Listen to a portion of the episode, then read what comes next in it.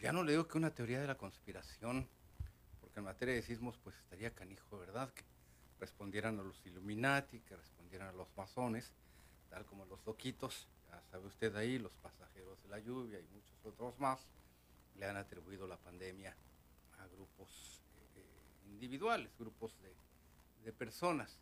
Ya estaría canijo, pero le aseguro que habrá quien diga que el tema también de los sismos tiene que ver con alguna acción del ser humano, algún tipo de bomba termonuclear, algún tipo de invento, de cuento chino, de jalada, etcétera, etcétera, porque la, la, ignorancia del ser humano es tremenda, no le digo que yo no forme parte de ella, claro que sí, lo que sucede es que también hay que apelar sentido común, a la lógica y desde luego también mire algo que eluden quienes le atribuyen a terceros las grandes desgracias de la humanidad. Gente muy irresponsable, por lo general.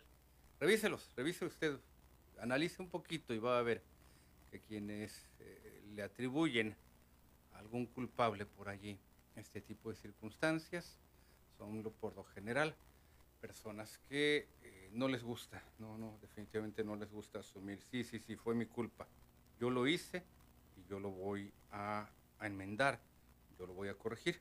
O, puesto en este caso, bueno, si yo lo hice y qué, no me interesan las consecuencias, pero ya por lo menos dieron la cara. En otros estados de la República el tema migratorio se está poniendo color de hormiga, bueno, yo más bien eh, diría que de otro, de otro color. Nada más que le voy a enviar por aquí a Karim, te voy a mandar, estimado Karim, unas eh, eh, fotografías respecto a lo que algunos migrantes están eh, haciendo en nuestras latitudes. Mientras en Ciudad Acuña la oleada migratoria haitiana está eh, llegando, está eh, llegando con fortaleza, con fuerza, por muchos factores, el intento sobre todo prioridad para cruzar a la Unión Americana, buscar los mecanismos de asilo político, asilo humanitario y cruzar la frontera desde nuestro país. Se calcula que ya son varios los miles de eh, haitianos, ciudadanos haitianos, que están eh, concentrados en Ciudad Acuña. Aquí en Tijuana, pues por lo menos, por el momento, no han hecho su arribo estas grandes oleadas. No significa que no haya haitianos, ya lo sabía, ya teníamos alrededor de 4.000, 5.000 de un censo aproximado, de acuerdo al Instituto Nacional de Migración, de unos veintitantos mil eh, centroamericanos, haitianos, haitianos concretamente, ahorita me voy a los centroamericanos, haitianos particularmente, ¿qué significa que aunque en los albergues especializados en atender población migrante, particularmente los haitianos, no han hecho su arribo, no han hecho acto de presencia eh, recién llegados de Haití. No significa que algunos de ellos no se encuentren ya en nuestra frontera y que lo hayan hecho y que hayan pedido apoyo a sus paisanos. Así que de un momento a otro, este es otro factor, esta es otra bomba que podría estallar.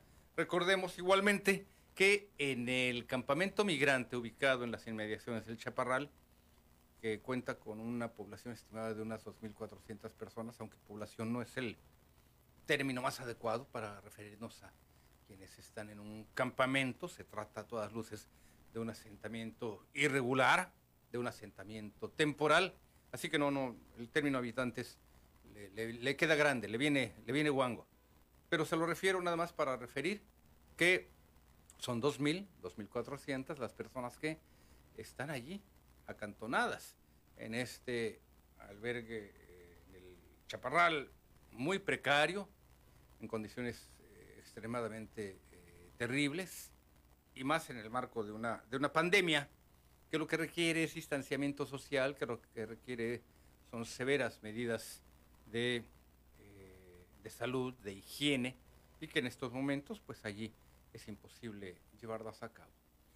Hay autoridades estadounidenses que temen que estos campamentos vayan a detonar en intentos de cruce masivo, en peticiones que, por cierto, ya desde el pasado 4 de agosto están suspendidas. El gobierno de eh, Joe Biden en Estados Unidos está, por el momento, pues frenando este tipo de situaciones.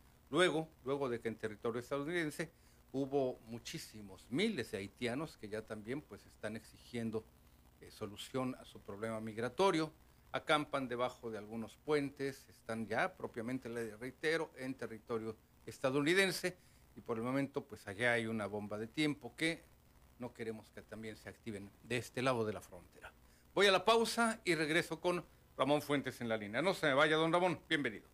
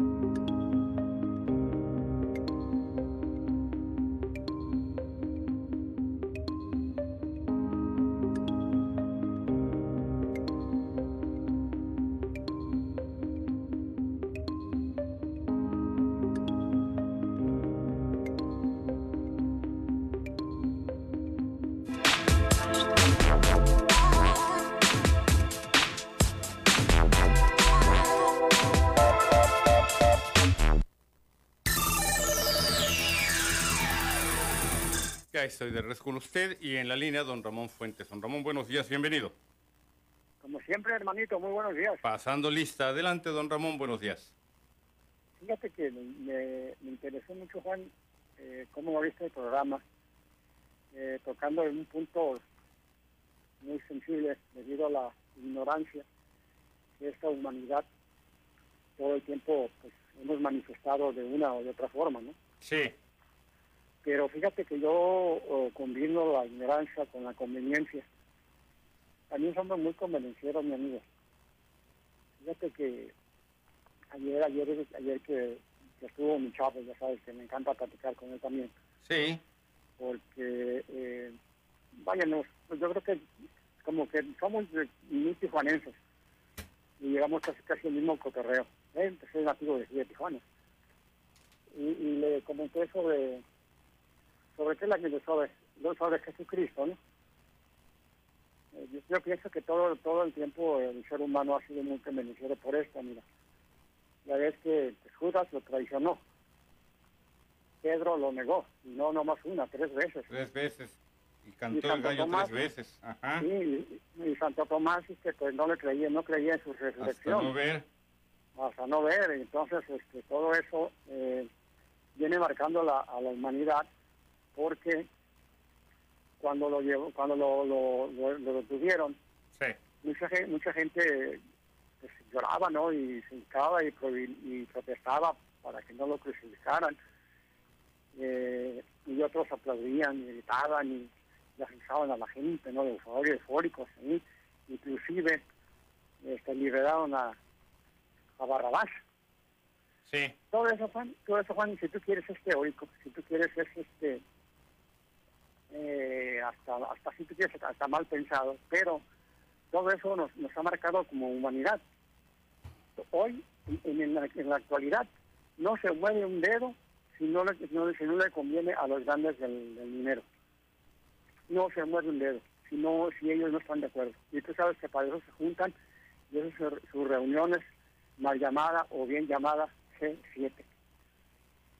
Entonces, este, eh, eso nos ha, tiene, la, tiene sobre todo a los países más pobres, en lugar de ayudarnos les hunde más, porque el hacinamiento, el hacinamiento de la gente, la explosión demográfica es incontrolable ahorita. Y ya cuando cuando no se puede, pues empieza uno como los cangrejos, ¿no? A salirse por como se puede. Sí, entonces eh, cuando hay cuando no hay un plan integral así humano, humano sobre todo.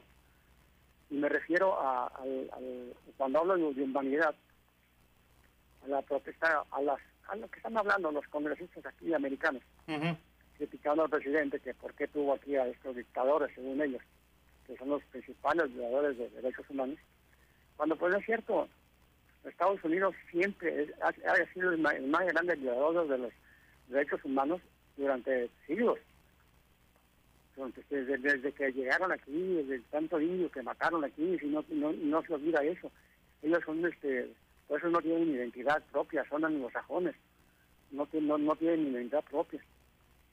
Entonces, por eso es de que ahora que salen con esos gritos, pues, prácticamente primero deberían de hacer un análisis de conciencia y darse cuenta, y si lo saben, más que pues, me extraña, ¿no?, de que siendo un país del primer mundo, diga esa tontera. Quiere decir que también, aún así, de primer, en el primer mundo, sigue existiendo la ignorancia.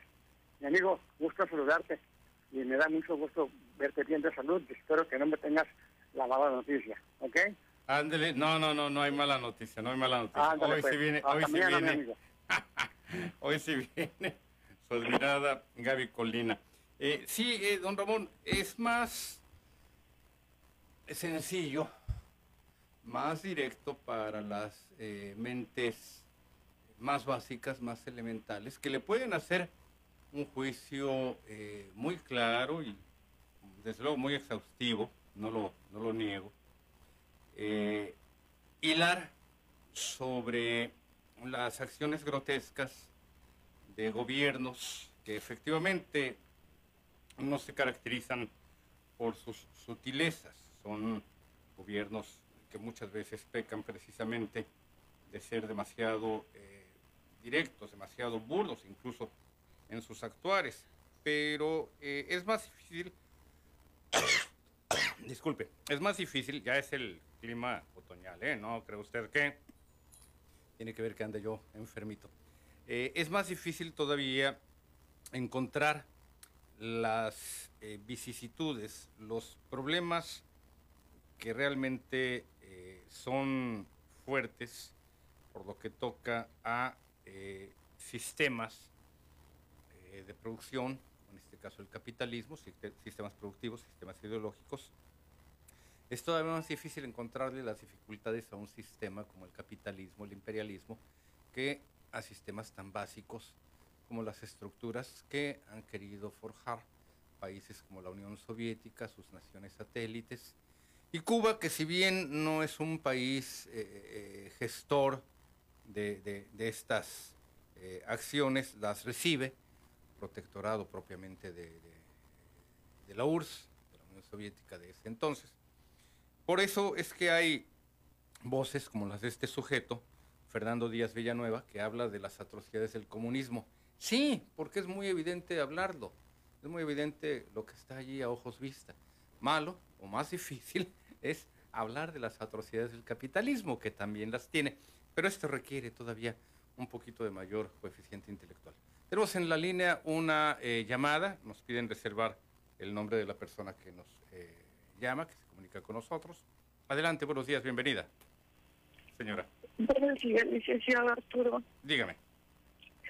Eh, quiero hacer, hacer, hacer una cita con usted si se puede, porque, porque yo oigo todo. casi todos los días su programa, toda la tremenda, la programación. Quería hablarle a Blanquita o al señor Bernabé porque ellos son muy buena gente y ayudan a la ciudadanía. Estoy amenazada por unos vecinos. Sí.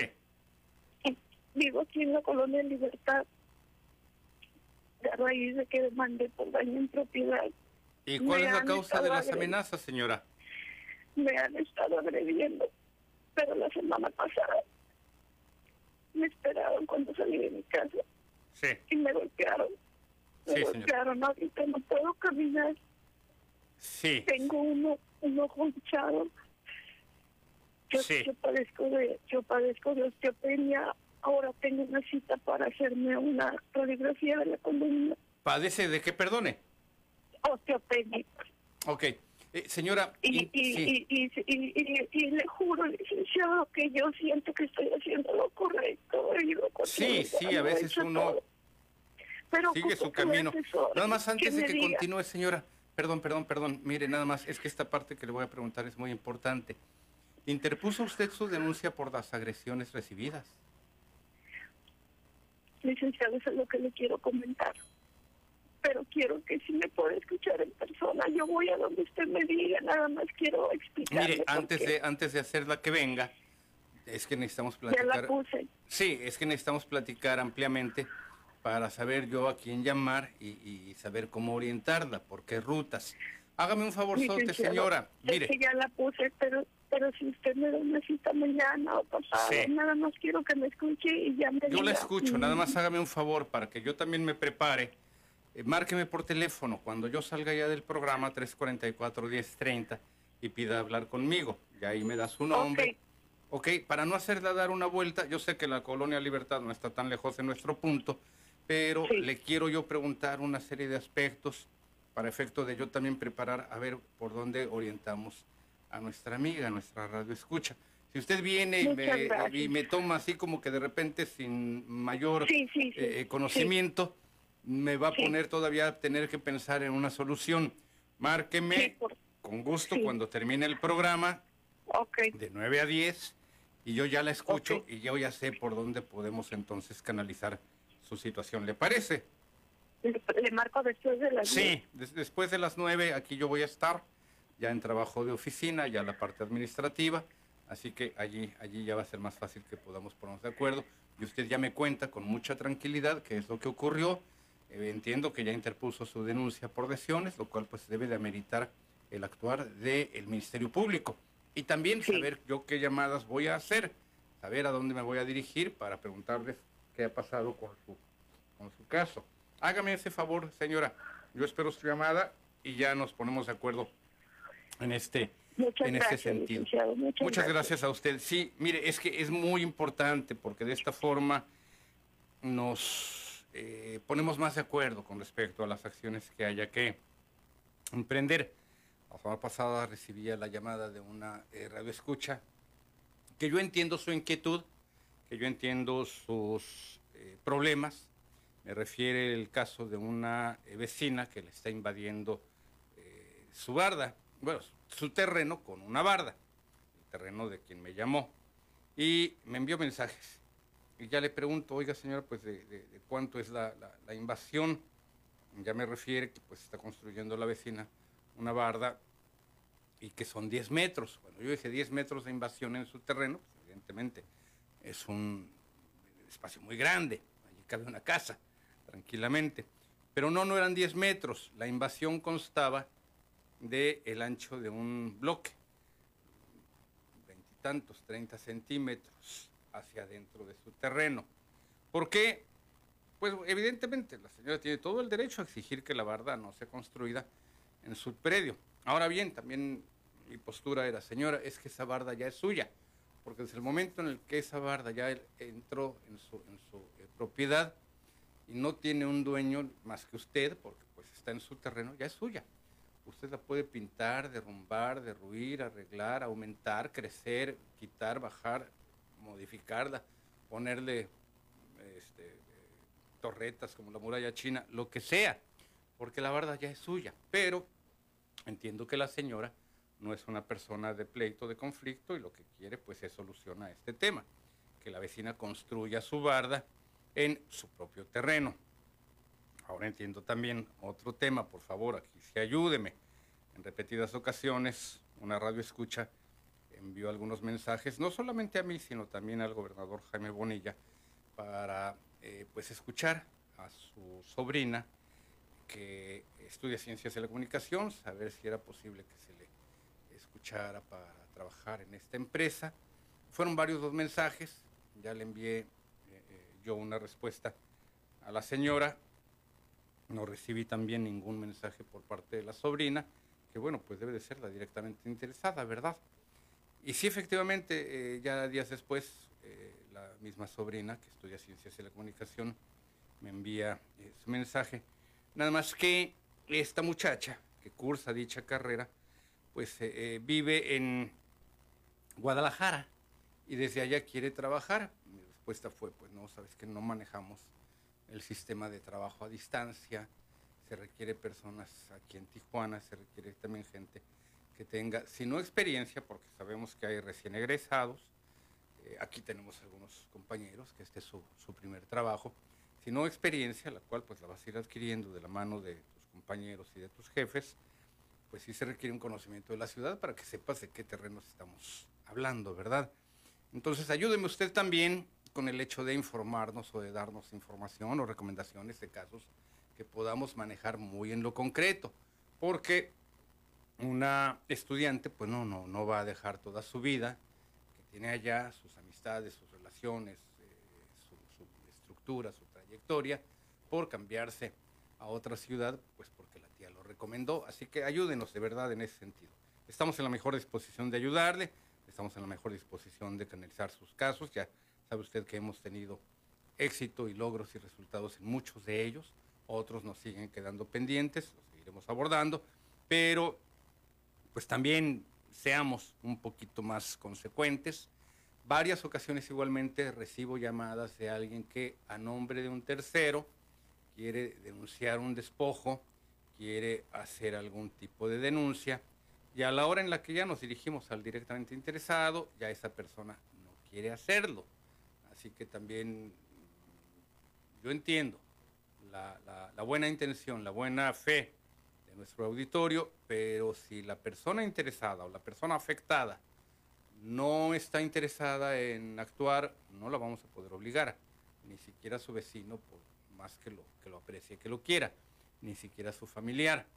Ya varias ocasiones he tenido que llamar a algunas personas especializadas en temas como despojo de terrenos y demás. Y a la hora de la hora, no, fíjese licenciado que mi amigo ya no quiso, que mi primo ya no quiso, que mi cuñado ya no quiso. Y eso la verdad, dejen mal y ya no me van a poder ayudar las personas a las que toco su puerta en este tipo de gestiones porque entienden que pues estamos ya en una situación de burla. Oye, la pausa, regreso con Victoriano Rueda, no se me vaya.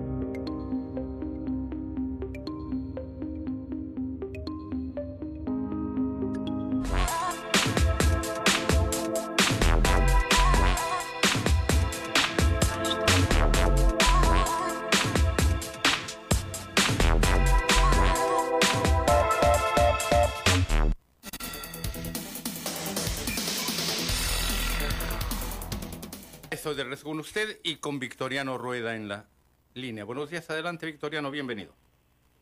Muy buenos días, don Juan Arturo Salinas. Adelante Mire, Victoriano. Lo oí, lo oí hablar sobre el comunismo.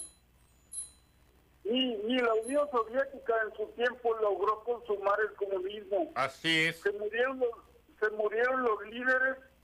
Nikita Khrushchev fue, fue uno de los de la doctrina comunista. Sí. Y al acabarse los líderes, se acabó el comunismo. Ah, pero no le diga a los panistas, no le diga a los Raúl Soria, y no le diga a toda esta gente tan ignorante que creen que, a los Vox, que creen que el comunismo es un fantasma que todavía les va a quitar sus, sus, sus bienes.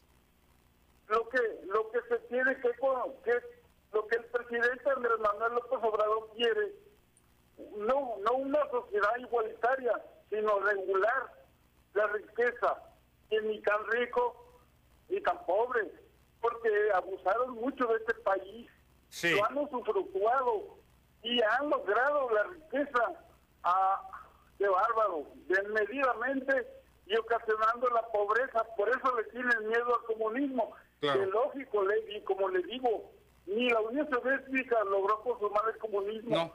Lo que el presidente quiere es regular que no ni tan rico ni tan pobre como regular la indigencia y el potentado ni tan potentado ni tan tan ni muy muy. Pero tienen a la gente creen que todavía la gente está dormida. Satanizan el comunismo porque el comunismo iba a ser una sociedad igualitaria. Sí. y la sociedad igualitaria difícilmente la vamos a lograr porque no tenemos ese modelo y no estamos acostumbrados. Difícilmente, y toda esa gente que dice que el presidente nos lleva rumbo al comunismo está totalmente equivocada. Lo que el señor presidente quiere regular la riqueza y la pobreza, y tan pobre y tan rico. Una cosa a la una cosa normal porque estos imbéciles ricos, potentados, se usufructaron este país y se hicieron sumamente ricos y, y eh, ocasionaron la pobreza de más del 90%.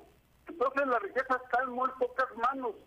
Sí, la No es- concentraron. quiere decir, no quiere decir quitárselas, ya se la adjudicaron a quédense con ella, pero de aquí para adelante hay que regular para que no haya ni tanta pobreza ni tanta riqueza, porque esto no, no nos lleva a ningún lado como sociedad. Necesitamos el control para que no haya tanta pobreza ni tanto rico, eh, eh, amasando riqueza Sí. a producto de tanta pobreza. Es imposible seguir así. Tenemos que regular eso, pero el comunismo lo satanizan, creen que son cadenas y que no sé qué. que- Sí. No, hombre, el comunismo es el modelo de vida mejor que puede lograr una sociedad. Pero En un mundo ideal. En un mundo Sí, ideal no. lo que sucede es que pues no somos seres humanos ideales, Victoriano, y hay Sí. una gran distancia en, en todo ello.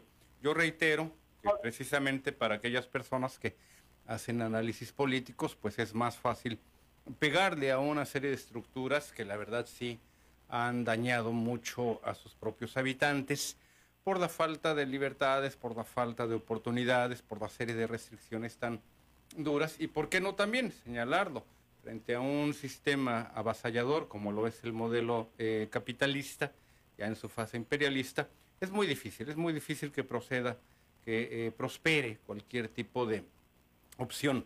La que usted señala, eh, Victoriano, eh, en Europa se le conoce como la tercera vía, que sin eh, caer en un capitalismo recalcitrante, monopolista, tampoco, tampoco caiga en el esquema del, del comunismo y que le dé a los ciudadanos oportunidades ricos también de seguir produciendo, pobres de acceder a estos, a estos bienes de, de consumo. Lo que hay que recordar es que en nuestro caso, como usted bien lo indica, Victoriano, por lo que toca particularmente a nuestro país, los ricos se hicieron más ricos, inmensamente más ricos, algunos de ellos, desde luego, los que tenían las puertas abiertas de Palacio Nacional, de Los Pinos, de los partidos políticos, PRI, PAN, PRD, los partidos tradicionales, los que surgen y, se enriquecen a través de nuevos esquemas de participación social a través de las urnas, como lo es el Partido Verde Ecologista, que de partido no tiene nada, es una agencia de buscachambas, de arribistas. Y por el otro lado también los pobres que eh, siguen sufriendo de grandísimas carencias, una clase media muy, pero muy, muy golpeada, severamente golpeada, que es la que pudo haber empujado un poco más hacia el bienestar de esta, eh, de esta sociedad, no solo hacia, hacia, sus integrantes, sino también hacia otros estratos sociales. ¿Qué es lo que ocurrió? Los pobres se hicieron miserables, los integrantes de la clase media, media baja, pues pasaron a los índices de pobreza victoriano, a los mínimos de subsistencia, y por eso le refiero, lo que usted nos está desglosando es a grandes rasgos lo que en Europa se conoció como la tercera vía, y que tuvo sus grandes aciertos e igualmente sus grandes desaciertos, sobre todo, reitero, comparados y enfrentados a un eh, esquema imperialista capitalista que pues no, no, no, no ha dejado que alguna otra opción eh, prospere. Por eso es que vemos cómo nuestros eh, habitantes, sobre todo de las zonas más alejadas, de las zonas rurales, viven justamente en una miseria espantosa de la cual pues eh, solamente es posible sacarlos mediante las estructuras de ayuda, no solamente de ayuda económica, sino de ayuda de los servicios, los más elementales, la salud, la educación, la seguridad, porque también este es otro de los fenómenos que no han alcanzado a comprender los grotescos, las mentes grotescas de, eh, que defienden esta propuesta de los Fox y demás. No han entendido que eh, enfrentados a sí mismos, los pobres saquean a los pobres, roban a los mismos pobres y asesinan a los mismos pobres. Es el caso, es el caso de sujetos como los asaltantes allí de las combis y demás. No me digan que esos ladrones viven en la Chapultepec, no me digan que esos ladrones viven en Hacienda Aguacaliente. Bueno, si vivieran aquí en Tijuana, ¿verdad? Viven allá en Tepito, en Peralvillo, Iztapalacra, lo que sea. Pero no, no, no, no. Seamos bastante conscientes en el sentido de que hay una claridad eh, en términos de análisis social por la cual no les interesa, la cual pasan por encima los analistas de estos medios de comunicación, los analistas de estos eh, eh, sistemas políticos, y que se olvidan, se olvidan a todas luces de lo que ha ocurrido en nuestro país y en lo general en nuestro mundo. Te voy a enviar por aquí un materialito, mi estimado Karim, respecto precisamente a algunos de los temas de los que estamos eh, eh, hablando.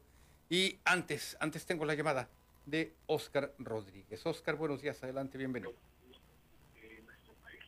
Estoy con usted, Oscar. Bueno. Estamos al aire, Oscar. Muy bien, muy bien, déjame bajo al radio porque lo Sí, porque si no nos, no nos escuchamos. Ahora sí. Sí, solamente por el teléfono. Adelante, Oscar, buenos días, bienvenido, dígame. Buenos días. Mira, fíjate qué curioso, ¿no? Con 74 años ya voy para los 75. Yo te voy a decir una cosa, yo vengo de esos, de esos tiempos, cuando estaba el apogeo del, del famoso socialismo comunismo. Fíjate, es tanta la ignorancia de este mundo y más se han encargado los este, norteamericanos a satanizar esa palabra, comunismo, uy, la gente se, se espanta, ¿no? Muchos. Bueno, no, los que ya conocemos. Fíjate que lo que es el, llamado comunismo nunca ha existido. No, así es. Nunca ha existido, ¿no?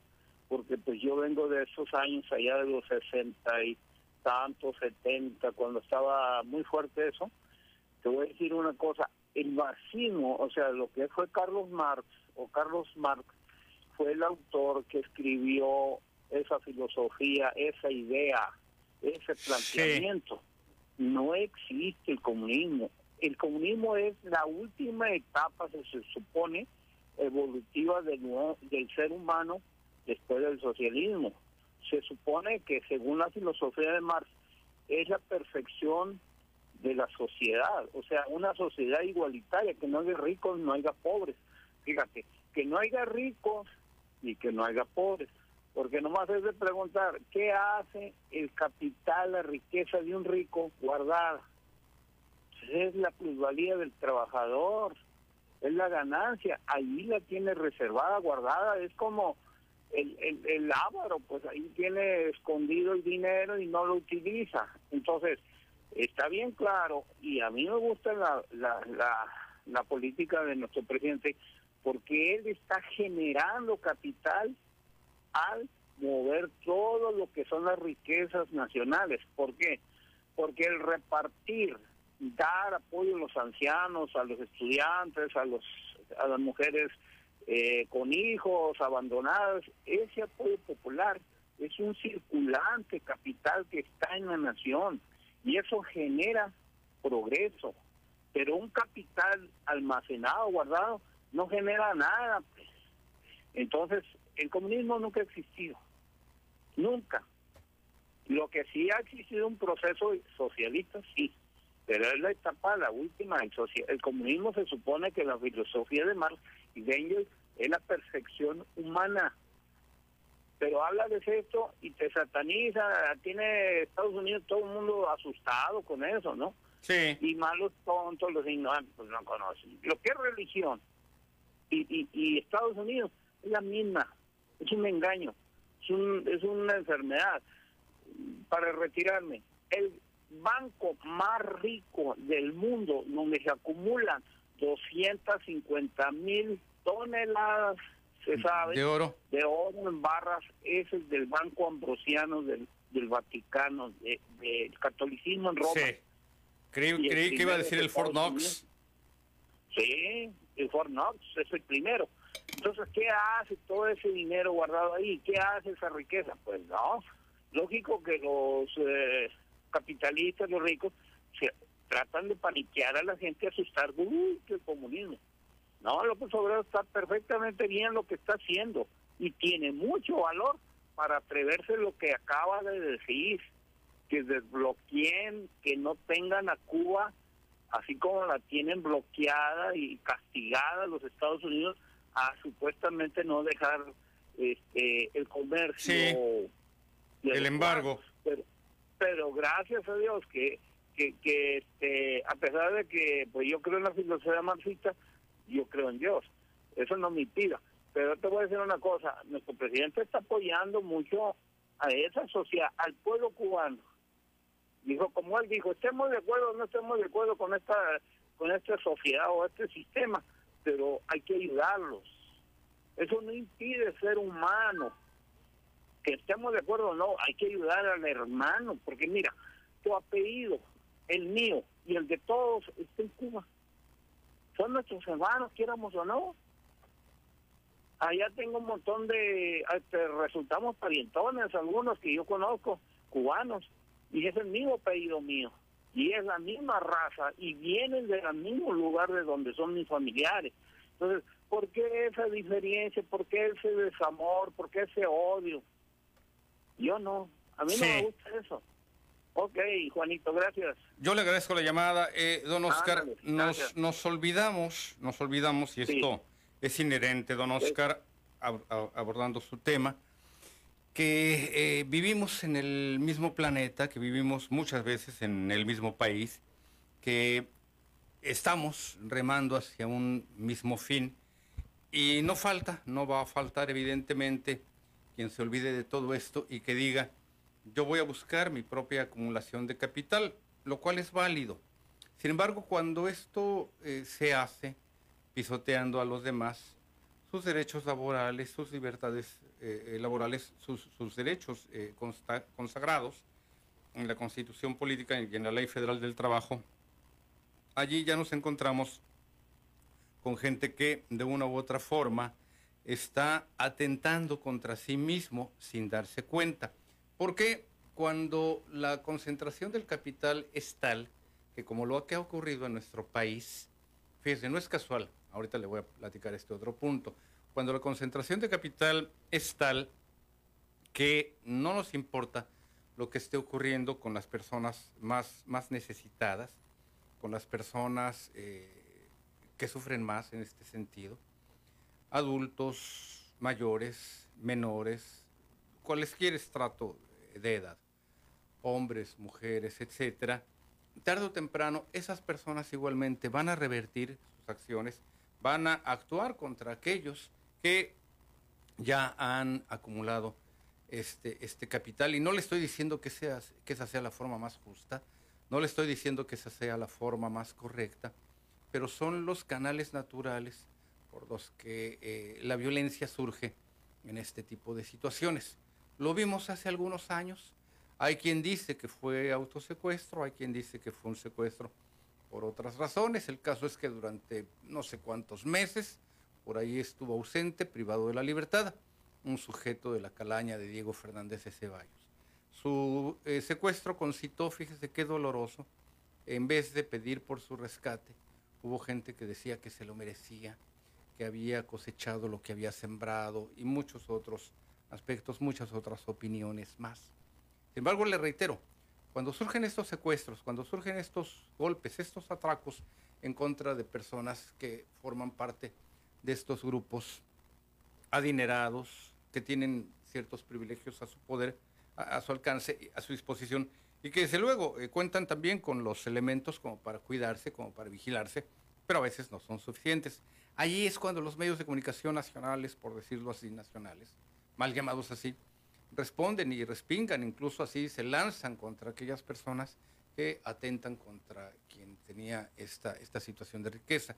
A veces son víctimas fortuitas, desafortunadamente, a veces son también víctimas bien escogidas, no hay que perderlo de vista, pero como quiera que sea, no es casual, y es el punto al que le decía que yo iba a volver, que México ocupa de las principales ciudades. A nivel, a nivel mundial, nuestro país ocupa de los primeros lugares, el primer lugar en materia de violencia, y sus ciudades son las mayormente eh, cuantificadas. Es decir, no hay otro país que tenga más ciudades violentas que México, pero tampoco es casual, esta parte no la alcanzan a analizar nuestros genios de la derecha, nuestros genios que tienen por allí este tipo de limitantes, no es casual que en este caso haya, haya figuras que hacen un análisis muy parcial, se olvidan, se olvidan de estos profundos, desastrosos contrastes sociales que nos han llevado a ocupar tal deshonroso sitial. Voy a la pausa, volvemos.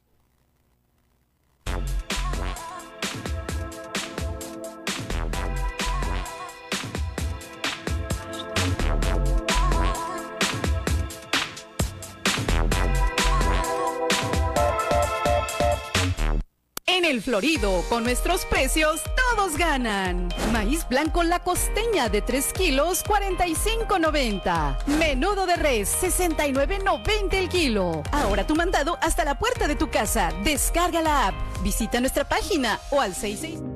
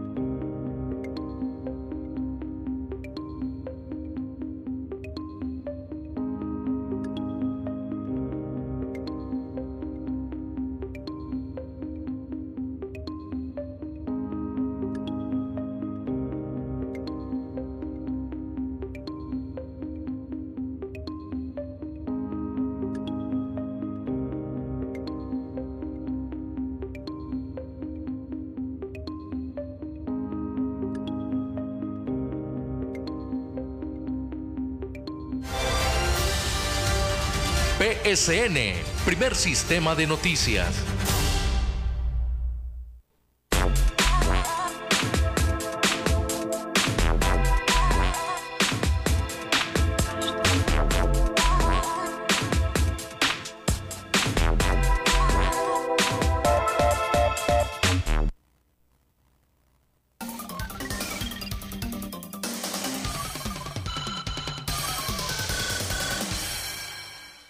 Minutos. ¿Cómo se ha ido el tiempo de rápido cuando uno disfruta lo que le gusta hacer? Armando Ordóñez, buenos días Armando, bienvenido en la línea. Muy buenos días, este, licenciado. Gracias por... Adelante, Armando. Un saludo para usted y para todo el selecto auditorio. Gracias. Digo selecto auditorio porque en verdad este, la tremenda es, es una estación única en, en México porque pues independientemente de que participemos y, demos una opinión diferente, una opinión que a veces puede ser diferente, eh, tenemos este eh, la pues la oportunidad sí de expresar este ideas que no cosas que no vienen en, en ningún este en ningún este, medio o en muy pocos medios de comunicación. Por ejemplo, eh, este, veo ahora en la jornada que es uno de los pocos medios honestos que hay, lamentablemente profesionales, de que la deuda del Fobaproa, de hecho, este empezó con, con una deuda de 704 mil millones de pesos. Sí en el, en el 2000. Y esa misma, y eso mismo, esa misma cantidad es la que se ha pagado por concepto de intereses. Digo, o sea, que no sea, la deuda está ahí y, este año se van a pagar por, este, eh, se van a pagar por aproximadamente lo que es lo que sería el presupuesto de la Secretaría de Marina.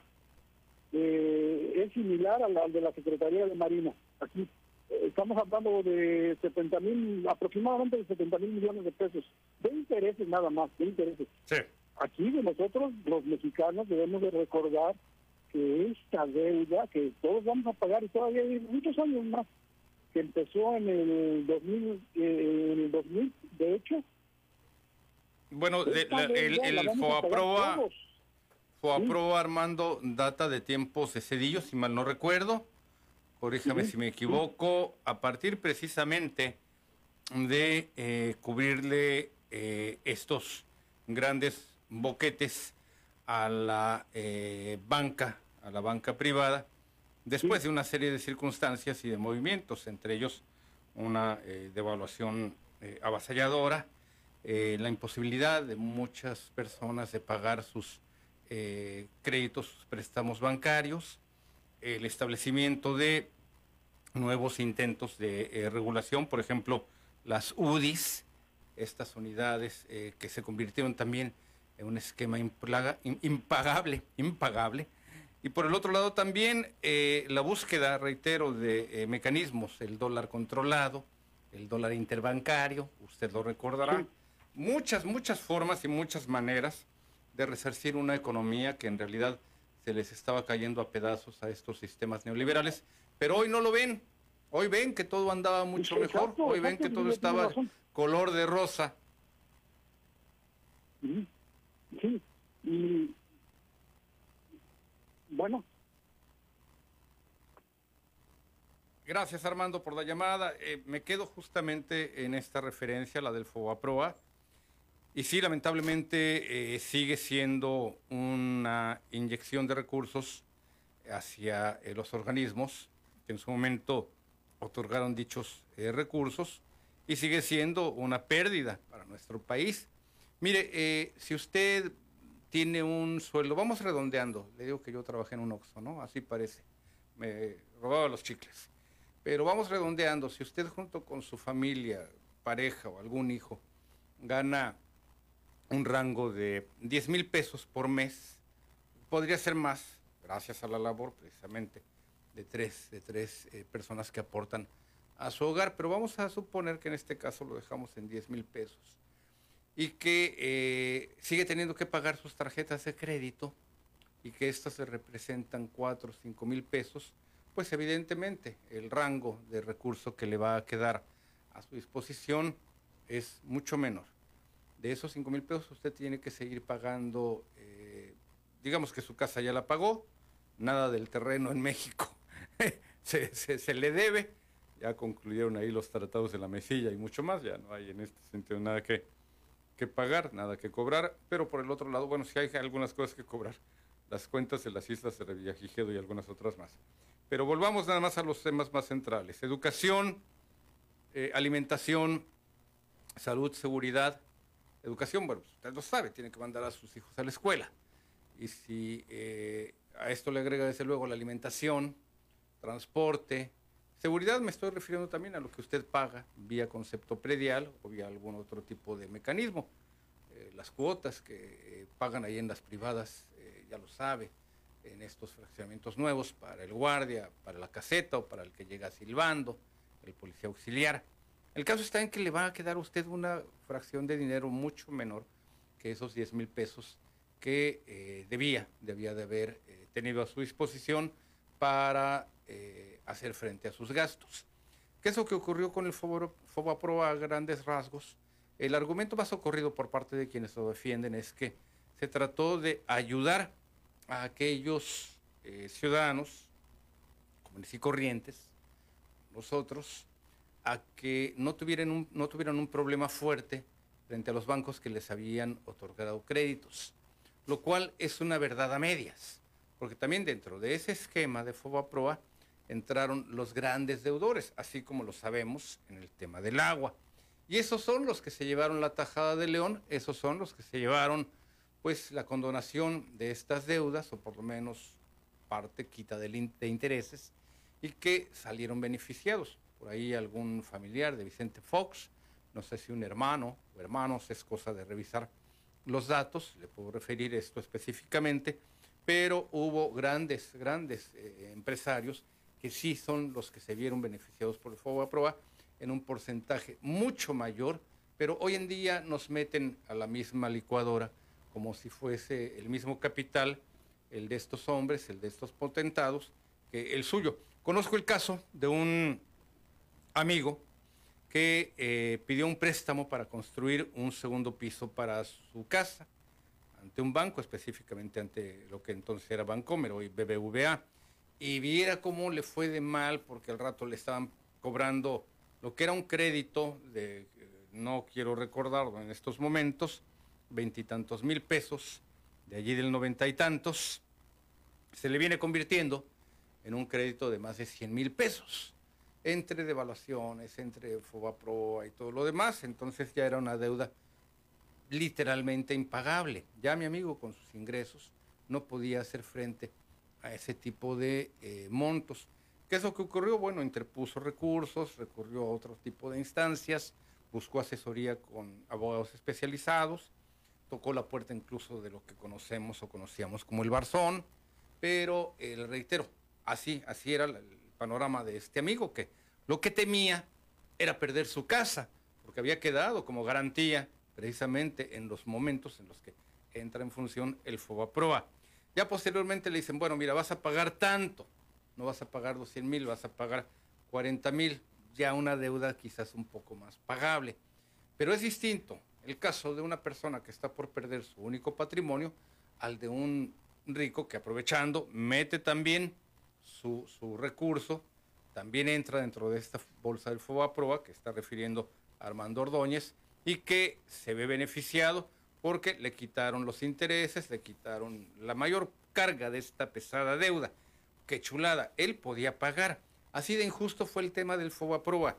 Así de injusto son algunos otros temas que requieren un análisis para darnos cuenta de cómo vienen estos factores. El de la violencia, que le reitero, varias, varias de las ciudades. Destaca, por ejemplo, fíjese que no es Tijuana la número uno en materia de violencia en nuestro país, de acuerdo a los parámetros de estas organizaciones mundiales. Es, si mal no recuerdo, una ciudad de Morelia, y no sé si propiamente Morelia o Celaya, lo cual nos resultaría incongruente hasta cierto punto. Tenemos más asesinatos en Tijuana. Lo que sucede es que también tenemos más población y por consiguiente el asesinato, el porcentaje, pues se hace más chiquito. Entonces es Celaya, Tijuana, algunas otras ciudades y punto número 4 o 5, Ensenada, que tampoco debería de ocupar tal sitial si lo viéramos eh, en una visión cruda. Lo que sucede es que por su número de habitantes y su cifra de asesinatos, el porcentaje coloca Ensenada en un cuarto quinto lugar en el nivel mundial, no solamente nacional, mundial de asesinatos. Ocupamos tranquilamente 10 de las 18 ciudades más eh, violentas de todo el país. Y por el otro lado, pues el otro fenómeno que también vemos es el hecho de que apenas otras ciudades, una de San Pablo, creo que es la que eh, le quita un lugar a, a una ciudad tijuanense, y así ya nos seguimos a algunas otras. La última, la última de las ciudades más violentas del mundo es Ciudad del Cabo, en Sudáfrica, África del Sur. Ya lo recuerda usted ahí con Nelson Mandela. El, eh, el, Ricardo Anaya de, de Sudáfrica, cómo no. Pero le reitero, estos son los fenómenos que también merecen un gran análisis, análisis que no le van a querer dar o que no le van a poder dar algunas otras voces. Le reitero, sí, sí tenemos esta gran eh, eh, oleada de escalada de violencia.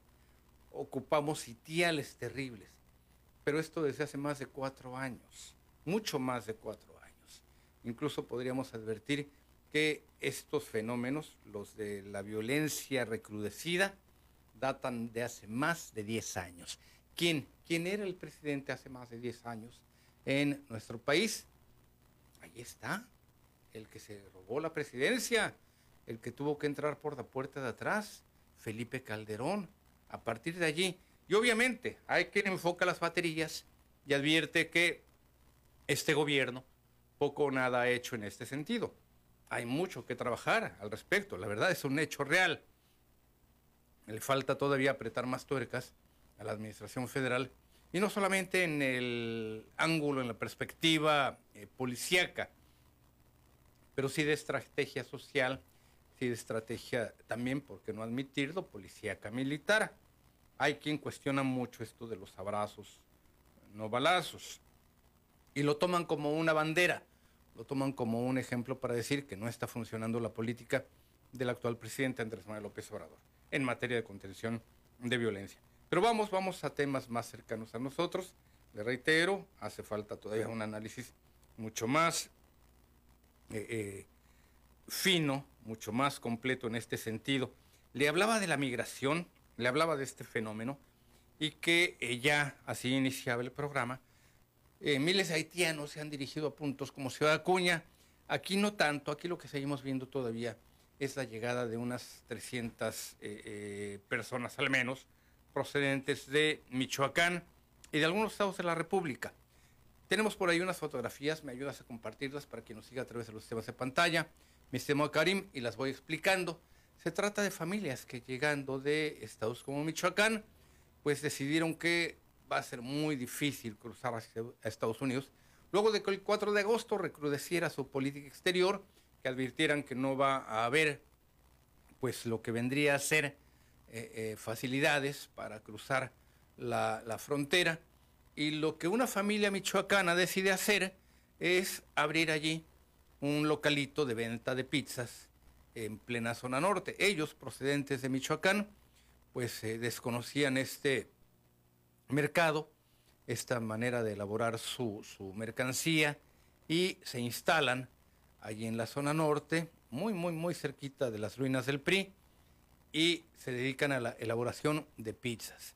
Así que pues ahí podrá usted apreciarlo. Son pizzas que están eh, eh, elaborando eh, integrantes de la comunidad michoacana y que lo que buscan es precisamente pues subsistir las, las maneras de sacar adelante a una familia, de contar con un recurso propio, de no supeditarse, en este caso, a decir me voy, cruzo la frontera, eh, a ver cómo me va. En lo que están aquí, ellos ya están generando su propio ingreso. María Muñoz, buenos días, María, bienvenida. Bueno, buenos días, señor. Adelante, María. Mire, yo vivo en Ensenada. Sí. Y tengo 72 años. Sí. Yo solamente lo llamo para decirle que quiero saludarlo. Gracias. Y decirle que es usted un ángel que Dios mandó, mandó a la tierra. Híjole, señor. Yo lo quiero, yo lo quiero muchísimo, de veras, y, y, este, y le deseo lo mejor de la vida a usted y a su familia, que Dios lo bendiga siempre, porque usted nos ayuda mucho. Y usted es muy buena persona, tiene un gran corazón, un alma buena. Este, yo lo felicito por su programa, por su manera de, de ayudar a quien lo necesitamos, ¿verdad? Y, y sí se lo digo de verdad, sinceramente, como quisiera que, que pues que muchas personas fueran como usted de veras, porque yo sí lo quiero mucho. Yo soy una persona mayor, pero cuando lo miro me da eh, una tranquilidad en mi corazón, se me quitan mis dolencias. Es, usted un ángel y yo lo quiero mucho. Yo le deseo lo mejor de la vida a usted y a su familia, porque usted se merece todo. Yo miro cómo lucha por ayudar al pueblo, a la humanidad. Y, no sé, pero yo eso quiero decirle que yo lo felicito mucho y que siga adelante y que yo le deseo lo mejor de la vida, lo mejor que existe en el mundo que lo merece. Le agradezco sus palabras, doña María. O me va a hacer llorar o me va a hacer que me ponga rojo. No, de veras, mira, en serio. Mis hijos también son muy buenos hijos. Son unos ángeles aquí en la tierra también. Y decía mi abuelo que en paz descanse que, que había personas que venían al mundo y eran ángeles y usted es uno de ellos de veras porque así es. Muchas gracias por todo y, Dios lo bendiga siempre y a ver, lo mejor de la vida, lo mejor que existe en el mundo, yo lo quiero para usted. le agradezco, le agradezco la llamada, doña María, y le reitero, gracias por sus palabras. O me saca una lágrima o me va a hacer ponerme rojo de vergüenza. Eh, gracias, doña María, de verdad. Créame que se lo digo de corazón y no, no, no, no es ninguna broma. Eh, lo aprecio, lo aprecio mucho y me da alientos para continuar adelante tocando puertas. Es que yo también lo digo de corazón. No, yo lo sé, yo sé, yo sé, doña María, que esas palabras usted las está señalando de, corazón, le salen del alma y yo las aprecio muchísimo. Créame que de verdad me ayuda, me ayuda mucho a seguir en esta batalla, porque aunque no parezca, pues también hay que lidiar con una serie de situaciones para tocar puertas y buscar, buscar la ayuda. Gracias, doña María, de verdad. Me voy a la pausa. Gracias. Voy a la pausa. Regreso con las llamadas.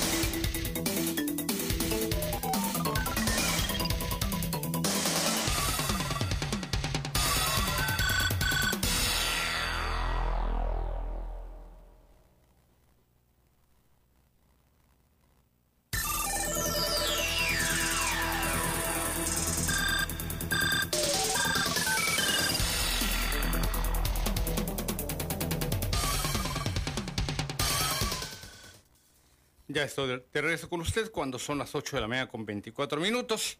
Ya fui allá al baño a limpiarme las lágrimas. Gracias de verdad por su llamada, doña María. Artemio Osuna, Artemio, buenos días, bienvenido. Buenos días.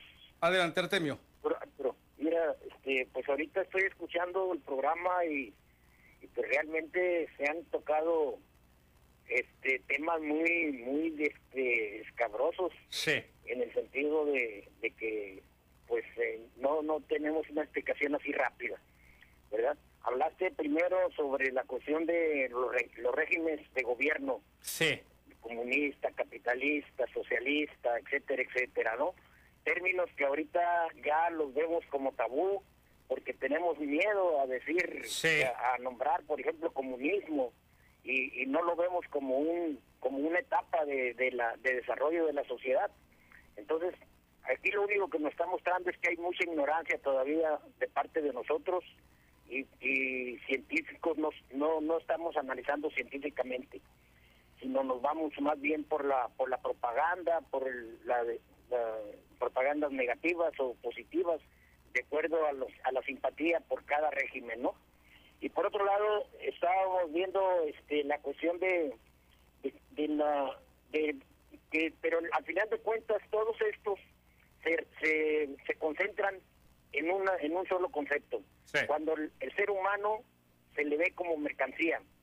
Cuando el ser humano pasa a ser una mercancía y más en un sistema neoliberal en donde está supeditado a, a, una a una apropiación eh, limitada de unos cuantos de lo de lo que pertenece a muchos entonces aquí es aquí es donde está el problema ¿verdad? Entonces, eh, eh, y ahorita estamos en una etapa en que tenemos que limitar a la, al, al, capital y repartir el, las ganancias lo mejor posible, hasta que lleguemos a un sistema más depurado, ¿no? Y, y que, que, de que hay de que hay estructura sí hay. López Obrador tiene tiene una una visión y precisamente cuando hablábamos de los centros comunitarios que se conviertan en unos centros integradores para que pueda haber una administración autónoma desde abajo por parte de la gente, es precisamente un, plan de estructura que nos va a ayudar a controlar la apropiación de la riqueza con la repartición de la misma entre el pueblo, tomando como concepto primero el pueblo es el dueño del, de la casa y no tiene por qué venir alguien de fuera a apropiarse de los de las riquezas de esa casa que pertenece al pueblo. Y si alguien se va, va a intervenir, tiene que intervenir bajo condiciones de repartición que beneficie al dueño de la casa, ¿verdad? Entonces eso es lo que estamos haciendo en este momento con la cuarta transformación, repartiendo, tratando de que de coordinar la, la, la pobreza para que se haya haya una una repartición más adecuada. Entonces tenemos que seguir en ese sentido, tenemos que hacer caso a la estructura de la cuarta transformación, formar los 140 centros comunitarios, 140 centros integradores, donde haya 140 administraciones del pueblo, donde haya una vigilancia sobre la, la, riqueza que se está generando y exigir que se reparta adecuadamente. Eso es lo que estamos haciendo en este momento. Gracias, gracias Artemio. Sí, efectivamente, volvemos a abordar eh, aunque desde otra perspectiva, el mismo tema, esta eh, discrepancia. Mire, hoy se le quiere eh, atribuir al presidente Andrés Manuel López Obrador la ruta, llevarnos por una ruta de un sistema comunista. Esto lo dice la derecha, y la derecha usted lo sabe, Acción Nacional y los grupos reaccionarios son ignorantes, son pendejos y son mentirosos, y aparte son corruptos. Uno de los puntos que le queda más eh, claro a un estadista, a un, a un mandatario, es que hoy en día es muy difícil salir de la égida de lo que son los eh, nuevos eh, grupos de poderío económico, que efectivamente está Estados Unidos en un sitial muy, muy claro por su poderío económico y también desde luego militar, que no hay que diseñarlo pero por el otro lado surge otro polo de poderío económico que no es propiamente hablando ya la extinta Unión Soviética, desde luego, ya, ya quedó extinta, ya quedó atrás. Es China. Por su bono demográfico, China de ser un país eh, todavía semifeudal, rural, a mediados eh, del siglo pasado, la década de los 50, si lo pensamos muy bien, no es hace muchos años, apenas cosa de los setenta y tantos años. Y nos, en México particularmente, nos compadecíamos de los chinos. Eh, era una cuestión de conmiseración. El solo hecho de eh, manejar en diminutivo el gentilicio, el chinito, los chinitos, y los rubros a los cuales los, los eh, arrinconábamos, ¿cuál era? El, negocio del, chino, del chinito. La lavandería, y los cafés, los restaurantes chinos, sobre todo los cafés, estos en los que le sirven café con leche. Pero no, eh, China es algo mucho más complejo. Con una población de más de 1.300 millones de habitantes, surge como una gran potencia mundial. Uno diría, son 1.300 millones de canijos y todos comen, se van a morir de hambre. Si en México no podemos con 100, le estoy hablando del México de los 70, 80, 90, en México no podemos con 100 y ya nos estamos muriendo de hambre. ¿Qué pasó en China? Que ese bono demográfico equivalió al caso de una familia que tiene 10 hijos. Muchos de los hijos se morían antes de las vacunas, por cierto, hay que seguir con el tema de las vacunas. Mucha gente ignorante todavía sigue pensando que las vacunas no funcionan. Y por el otro lado, eh, a principios del siglo pasado, 1910, 1900, finales del siglo XIX, las familias contaban con 10, 12 hijos, etcétera, muchos de los cuales eh, fallecían por esas enfermedades que arrasaban con los pequeños, con los menorcitos. Subsistía la mitad posiblemente y ellos ya se encargaban de sacar adelante a la pequeña industria familiar, el pequeño comercio familiar, la granja, la hacienda, etcétera, etcétera. Había que tener más de un heredero.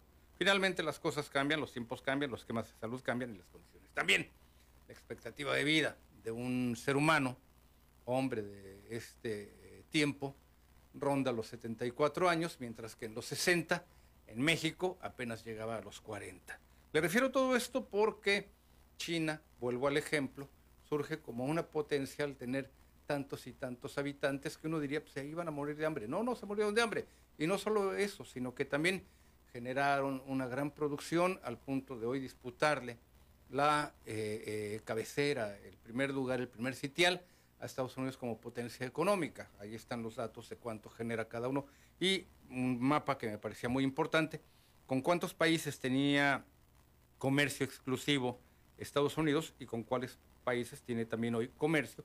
Y no solo exclusivo, abierto. China es un mapa que está creciendo a favor de esta nación asiática. Pero volvamos al punto, lo último que refería eh, en este sentido, eh, al respecto, Artemio Osuna, nos queda muy en claro que no vamos a enfrentarnos a balazos ni a nadie quiere hacerlo con una nación como Estados Unidos o alguna otra. Lo que sucede es que hoy en día entramos en la, en la competencia mundial a partir de la productividad, a partir del comercio o a partir de localizaciones estratégicas como pueden ser las que ofrezca México. Anastasia Camargo, buenos días señora Anastasia, bienvenida. Me está usted hablando nuevamente desde allá, desde Ensenada, de eh, si mal no recuerdo. Señora Anastasia, estoy con usted. Buenos días, señor. Adelante, doña Anastasia, ¿cómo está? Gracias, muy amable. Mire, nada más para saludarnos y enseguida para ver si es posible que si me está escuchando el señor Manuel Vidraule, Vidraule de, de, Tijuana, que fue el que me dio una idea de cómo procediera yo al caso de mi camioneta. Nada más quiero decirle al señor Manuel que el primer paso ya lo di, el, gracias al señor presidente Ayala que él cubrió la cantidad por la infracción. Ya mi camioneta está liberada por ese por ese lado. Bendito Ahora, Dios. En estos momentos estoy saliendo al corralón a ver que me digan exactamente la cantidad que debo de pagar. Y, si dependiendo de la cantidad que me den, pues yo me voy a ir a Fiscalía a Ensenada a ver si es posible que se someta a una investigación mi caso, porque no es posible que yo vaya a pagar esa cantidad sin haber habido un motivo. Me voy a ir a fiscalía a, a ver si es posible que mi caso se someta a una investigación a fondo, porque yo no me voy a quedar con las manos cruzadas, señor. Voy a seguir insistiendo y pues primeramente Dios y ojalá que recupere mi camioneta. Señor, muchas gracias, muy amable y que Dios lo bendiga. Señora, eh, me da mucho gusto sus palabras. Eh, entiendo que todavía su procedimiento sigue en curso. El día eh, viernes que usted me llamó, yo le envié un, un mensaje al alcalde Armando Ayala. Alcalde, buenos días. Te saluda Juan Arturo Salinas, director de PCN. tengo un tema contigo y ya le platiqué de, usted, eh, señora. Me llamó una señora discapacitada en Ensenada con una eh, petición, pues policías municipales le recogieron su camioneta, ya que hubo una denuncia de que dentro del vehículo había eh, un cuerpo, lo cual no fue cierto. Ella es invidente, paralítica, así que requiere mucho de su vehículo para que la familia la traslade. Se llama Anastasio Camargo y su teléfono 646, ya usted lo sabe, doña Anastasia. Y Armando Ayala me respondió, claro que sí, Hoy mismo la tendremos, amigo. Así que en este momento le estoy enviando al alcalde Armando Ayala, pues esta, este agradecimiento. Entiendo que todavía no la ha recuperado señora Anastasia, pero que ya hubo comunicación y qué bueno, qué bueno que de verdad fue posible que nuestra autoridad, en este caso allá Armando Ayala, pudiera atender su caso. La verdad el agradecimiento a él y desde luego también a usted, señora Anastasia. Gracias. A usted, un abrazote. Allá está, me dice que es... Realmente para todos, ¿eh? Yo le agradezco mucho, le agradezco. Llamadas como la suya y como la de la señora, en este caso María Muñoz, pues eh, eh, nos ponen de relieve que podemos hacer algo, que podemos empujar un poquito, un poquito, para lograr las cosas. Voy a la pausa, volvemos.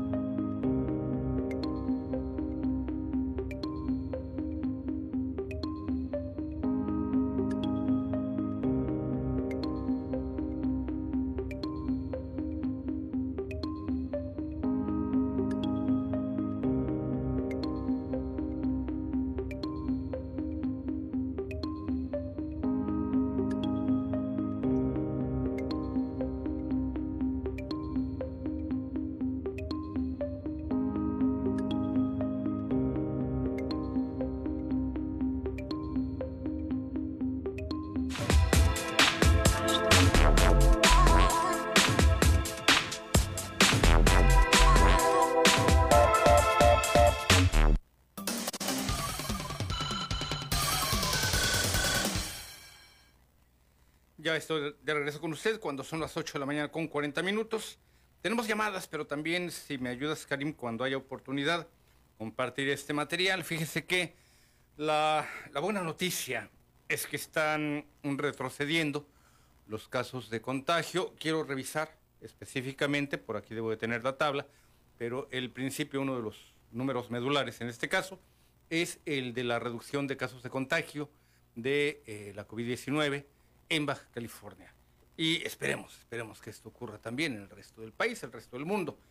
Es una gran mm, oportunidad de eh, restablecer, no le puedo decir que la normalidad, vivimos en lo que es denominado actualmente la nueva normalidad, pero mire, híjole, dentro de tanto que nos ha golpeado esta pandemia tan dolorosa y de la cual somos responsables, no nos hagamos tontos, no es un asunto que viniera ni de los extraterrestres, ni de los ni de los Illuminati, ni de los masones. Seamos responsables en nuestros propios actos y le reitero, y en este caso va también para aquel país en donde esta, esta situación inició, que sabemos muy claramente dónde, cómo y por qué, ya cada vez es más claro este tema. Pero este, este eh, video, cuando hay oportunidad, lo tenemos listo ya en un ratito más, probablemente que antes ya en la línea, en la línea de espera, Ascensión Cruz y don Luis Martínez. Don Ascensión, buenos días, bienvenido, estoy con usted. Gracias, señor Salinas, muy buenos días. Adelante, don Ascensión. Pues mire, este, a uno les voy a refrescar la memoria. ¿Y a otros? Y para otros va a ser parte de la historia, señor. Dígame. Eh, mi economía se deterioró desde José López Portillo. Desde ahí empezó mi economía a decaer, a decaer. Sí. Y, ha sido difícil, este, muy difícil nivelarla, ¿eh?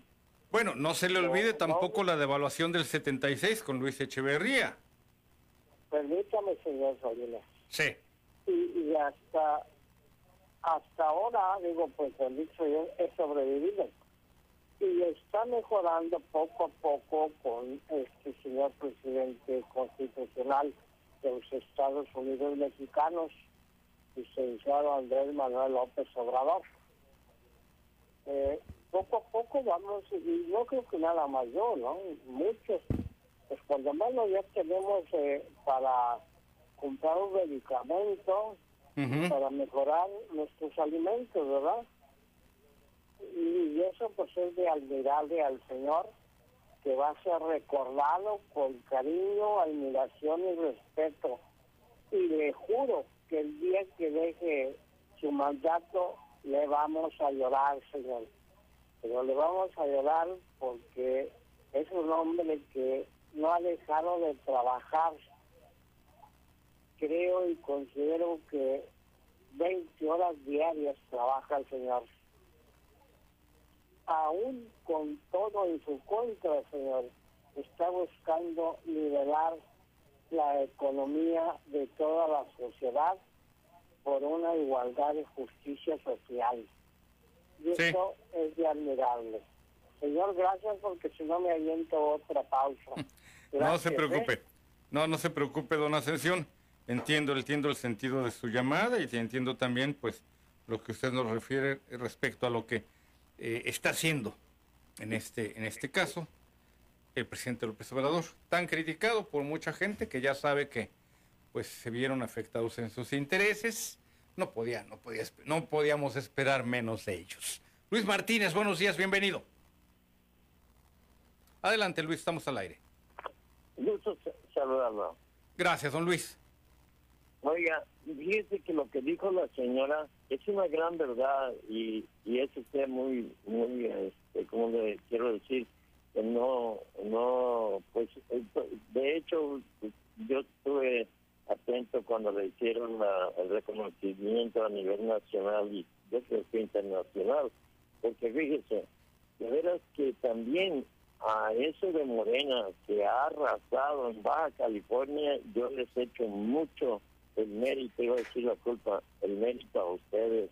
Hace unos dos meses me robaron un carro y hablé con ustedes y este eh, ofrecí recompensa y antes de 48 horas tenía yo el auto aquí en su casa.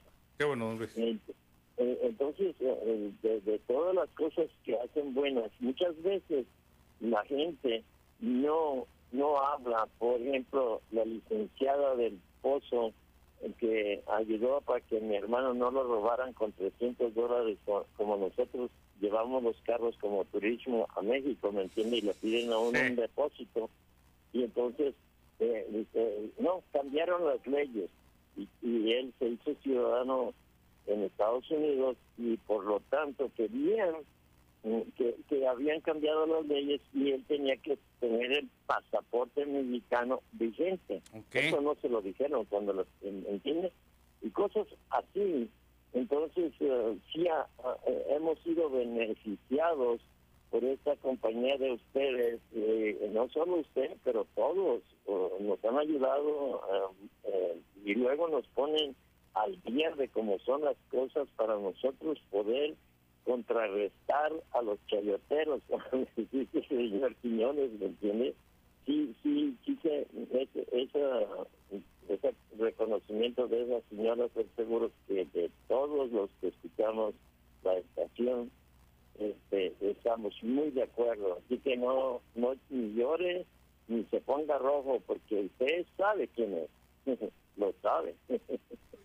y le seguimos agradeciendo porque de la manera que se expresa usted, lo mismo lo entiende un niño de kinder que uno de bachiller, porque nos habla, en, se pone a las alturas de todos nosotros y esa paciencia que tienen ustedes con nosotros es muy agradecida. Y ahí yo, hasta del que hace la limpieza en esa compañía, hasta los meros dueños y todos, eh, no, yo no soy barbero, ni me gusta darle por su lado a nadie pero sí, sí se lo merecen. Eh, y, les doy las gracias porque yo habito aquí en Los Ángeles, pero aquí siempre los escucho y admiro mucho de la manera que ustedes se comportan. Espero que nunca se nos cansen.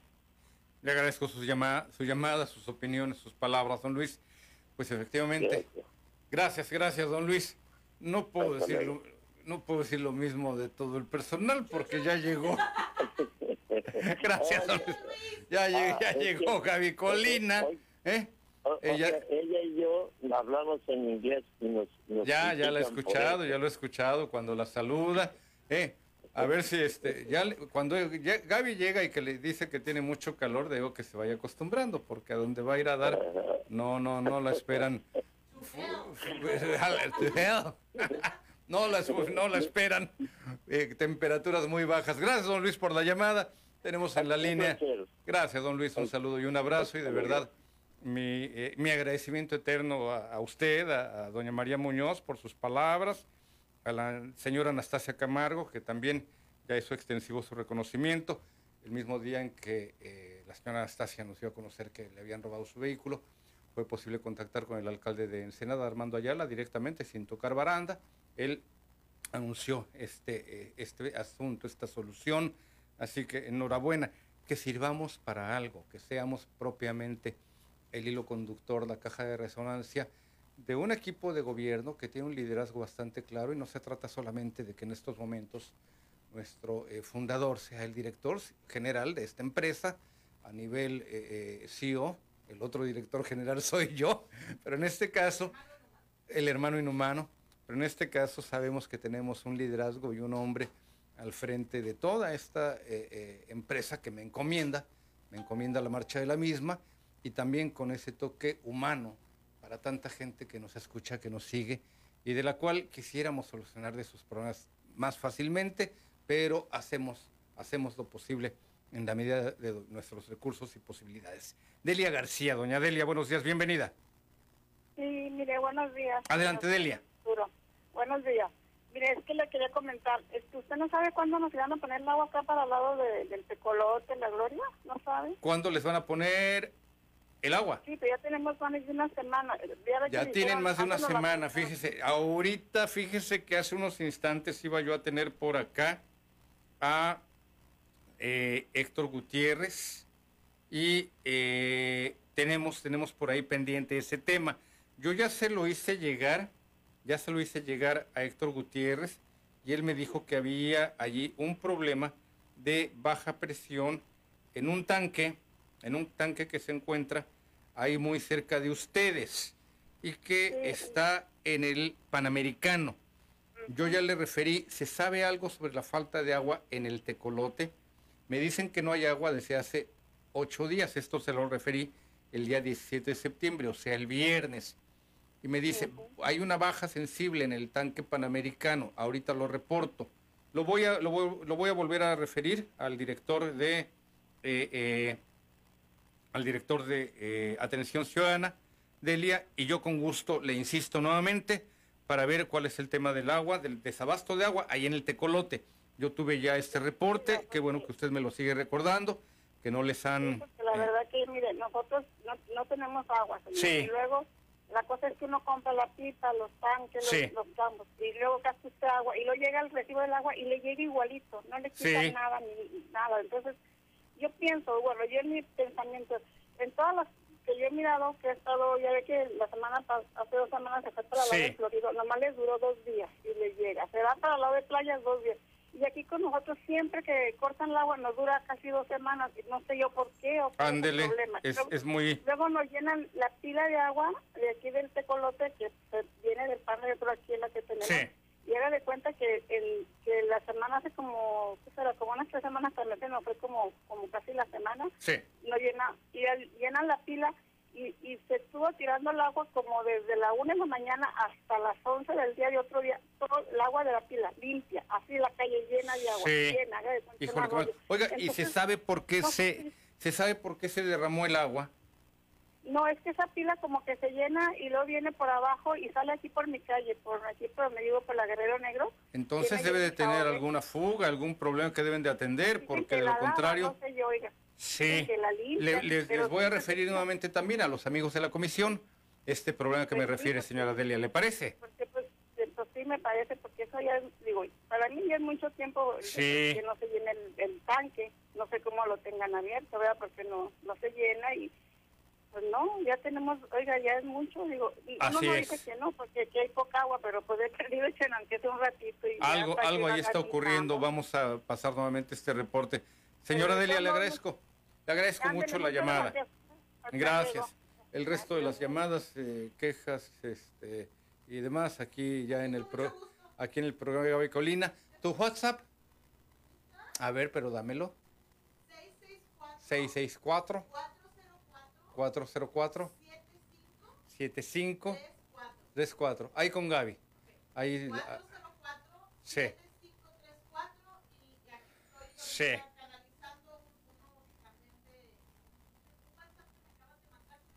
Sí.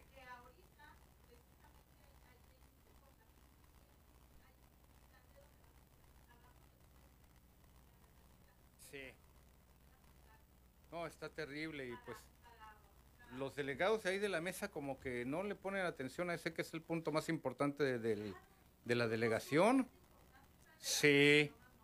Déjeme referirle ya por último, ya son las 8.53, que eh, después de enviarle el mensaje al alcalde Armando Ayala y quien directamente atendió este, este problema que le estoy refiriendo, de la señora eh, eh, Camargo, de la señora Anastasia Camargo, me explica que ya eh, hubo atención en este sentido. Buenos días, amigo. De hecho, esa autorización ya tenía como dos semanas, pero la señora no había ido por su vehículo. Yo lo atendí personalmente en Francisco Zarco, así que eso ya estaba solucionado. Pero qué bueno, qué bueno que ya se solucionó nuevamente. Te mando un abrazo. Así que Faltaba que la señora Anastasia fuera a recoger su vehículo y de este tema tuvo conocimiento directamente el alcalde Armando Ayala y él tomó cartas en el asunto. Así que por fortuna la señora Anastasia Camargo, que padece de una discapacidad visual, que padece también de discapacidad motora, ya podrá recoger su camioneta. Benditos a Dios y también pues el agradecimiento a nuestro amigo allá en Ensenada, del alcalde Armando Ayala. Yo me voy despidiendo, pásela bien, se queda en el programa Vida Cotidiana que conduce nuestra... Eh, la, alergia, la alergia de... Eh, alergia ahorita con los vientos de conexión de Santana. Sí, ¿verdad? Que ya iniciaron. ¿eh? te, vas a tener que poner tu Afrinex o alguna otra cosa así por el estilo. Hay medicamentos, ¿no? Big Vaporub, no, no inventes, qué horror. No, hay, hay medicamentos, ¿no? Que son muy buenos para, para, para esos casos. ¿Sí? ¿Ya lo traes? Hay uno para alergias específicamente, ¿cómo se llama? Ándale, ese es el bueno. Ese es el bueno. Loratadina, sí es cierto, también ese es otro bueno. Sí. Ay, ay, ay, ay, ay. Pues le vas a tener que echar ahí este eh, montón, montón a Karim porque él es el que me lo está recomendando. Pero sí, sí es cierto, yo he usado más bien loratadina. ¿A poco sí? Sí, también. Hoy este cuerpecito sensible, chinga. Sí, pero... ¿Cuál 30 años? Pero yo ya me pasé por dos. Yo ya tengo 60. No, no le estamos pegando. Yo trabajé en un Oxxo y me gusta redondear las cifras. ¿Mm? Así que, si, me das una lana, yo me quedo con el cambio. Pásela bien, se queda, ya escuchó en el programa de Vida Cotidiana, que conducen a Gabriela Colina. Yo espero mañana, aquí en el arranque de Tribuna PCN. Feliz inicio de semana.